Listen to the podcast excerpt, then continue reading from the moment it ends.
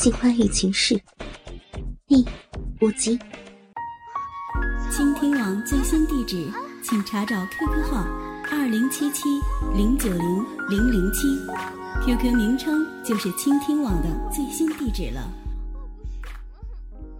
铁子用双臂紧紧的抱住妈妈，两人光滑的身体在草堆里纠缠在一起。他一边用嘴唇亲吻着妈妈的嘴唇，一边用胸脯不停的摩擦着他胸前肥肥的大奶子。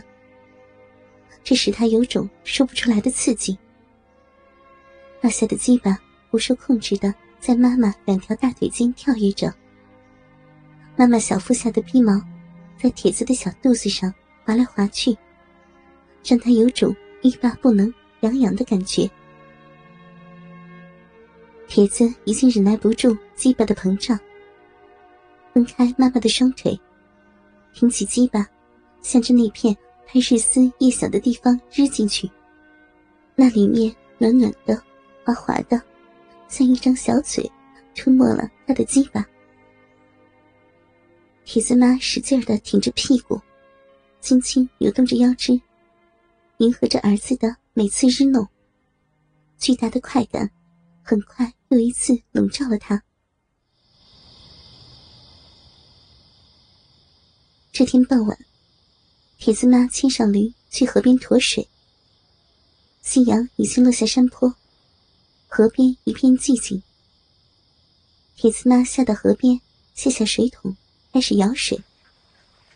他正低着头舀水的时候，突然，身旁的灰驴呜哇呜哇的叫了起来。接着，河对岸也传出了驴叫声。跟这边的驴一唱一和，一声长，一声短，透着一股急切和热烈。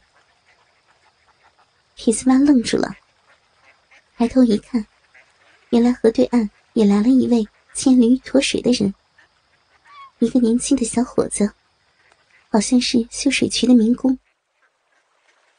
小河床只有四五十米宽。两头驴就这么隔着河对着。猛然，铁丝妈的灰驴向河南岸冲过去，拦也拦不住。浅浅的河水溅起了一路水花，噼里啪啦的。只见对岸的那头小黑驴也挣脱开主人的拖拽，向这边冲过来，连背上的水桶都没来得及卸下，滴了咣当的，大有机不可失。时不再来的感觉。两头驴在小河中央会师了，先是相互用鼻子触一触、嗅一嗅，咬咬脖子。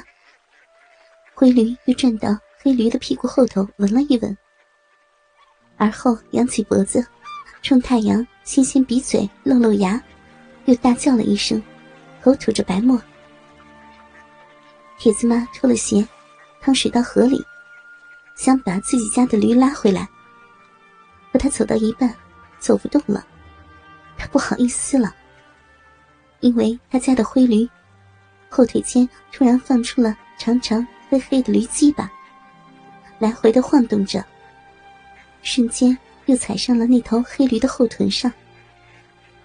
那头黑驴也顺从的配合着，拱着腰，撅着屁股，嘴巴还一张一合的。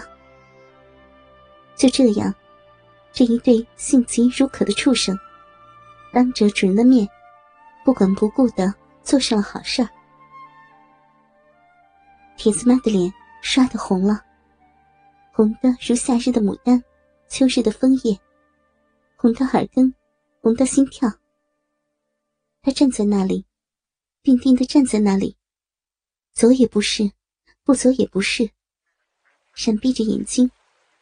挽起的裤腿也掉进河水里。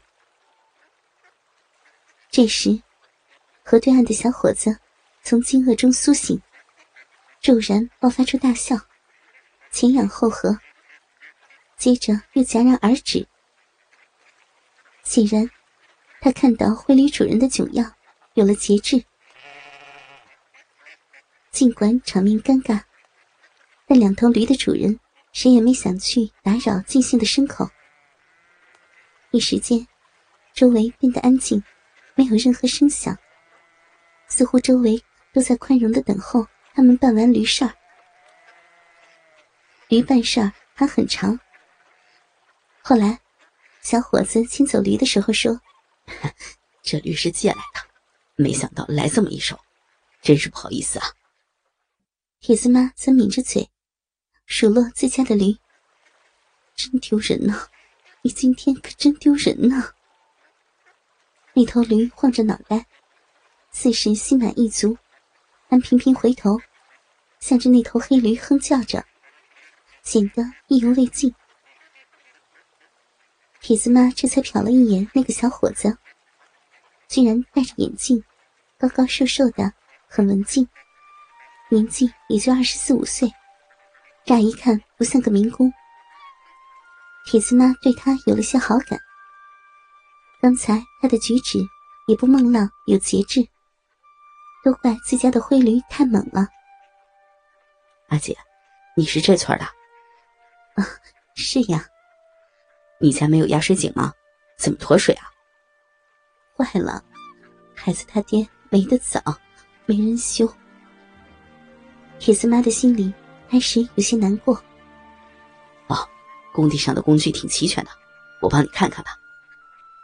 你会修井？铁丝妈脸上顿时绽出了笑容。哼，在老家早先做过修井的活儿，就不知道你家的压水井跟俺们那儿的一样不一样呢。你真是个好心人，我给你付工钱。大姐，你这是骂我一样的，这点小事儿收什么钱呢？你先回去吧，我去拿工具，一会儿去你家啊。铁子妈回到家后，泡了一壶茶，并等着那小伙子来修井。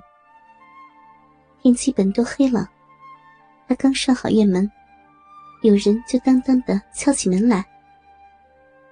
他拿着手电筒，打开门，果然是那小伙子，骑着驴来的，还背着工具包。也许怕再出尴尬事儿，他把驴拴在了大门外。铁丝妈把小伙子引到院子里。小伙子要了一把铁锨，要挖开压水井。先是围绕井盖往下挖了两米深，便摸到了井盖的末端。然后卸下那些管子，开始熟练的擦洗。拆下坏了的旧塞子，换上个新的，然后重新下到坑里安装上。活就这么齐了。埋上土，压夯实了，一试水，水就哗哗的冒了出来。哎呀，出水了！太好了，出水了！铁丝妈的眼睛湿润了，握着小伙子的手，一个劲儿的说谢，又是递烟又是倒茶的。太谢谢大兄弟了，为这井的事儿都愁死俺了，每天去河边驮水，烦人不说。一入冬封了河，吃水就困难了。小伙子看铁子妈这么高兴，也感到由衷的欣慰。家里没了男人，大姐的日子过得不容易呢。大哥是怎么没的？嗨，两年前去城里打工，包工头欠他们钱，他跟人家就动手了，不明不白的叫人就给打死了。哎俺命不好呀，幸亏还有个儿子。说着，铁丝妈的眼圈就红了。小伙子听后直摇头，不知道如何安慰这位好心的大姐，吭哧了半天，说了一句：“呃，大姐这么年轻，这么漂亮，早嫁人早安稳，日子也好过了。”铁丝妈明白他的意思，叹口气说：“孩子他爸活着的时候对俺很好，俺们是中学同学。眼下俺不想嫁人，不想给孩子找个后爹。再苦的日子，俺也得熬。”他的脸变得坚毅。小伙子没再说什么，起身牵上驴走了。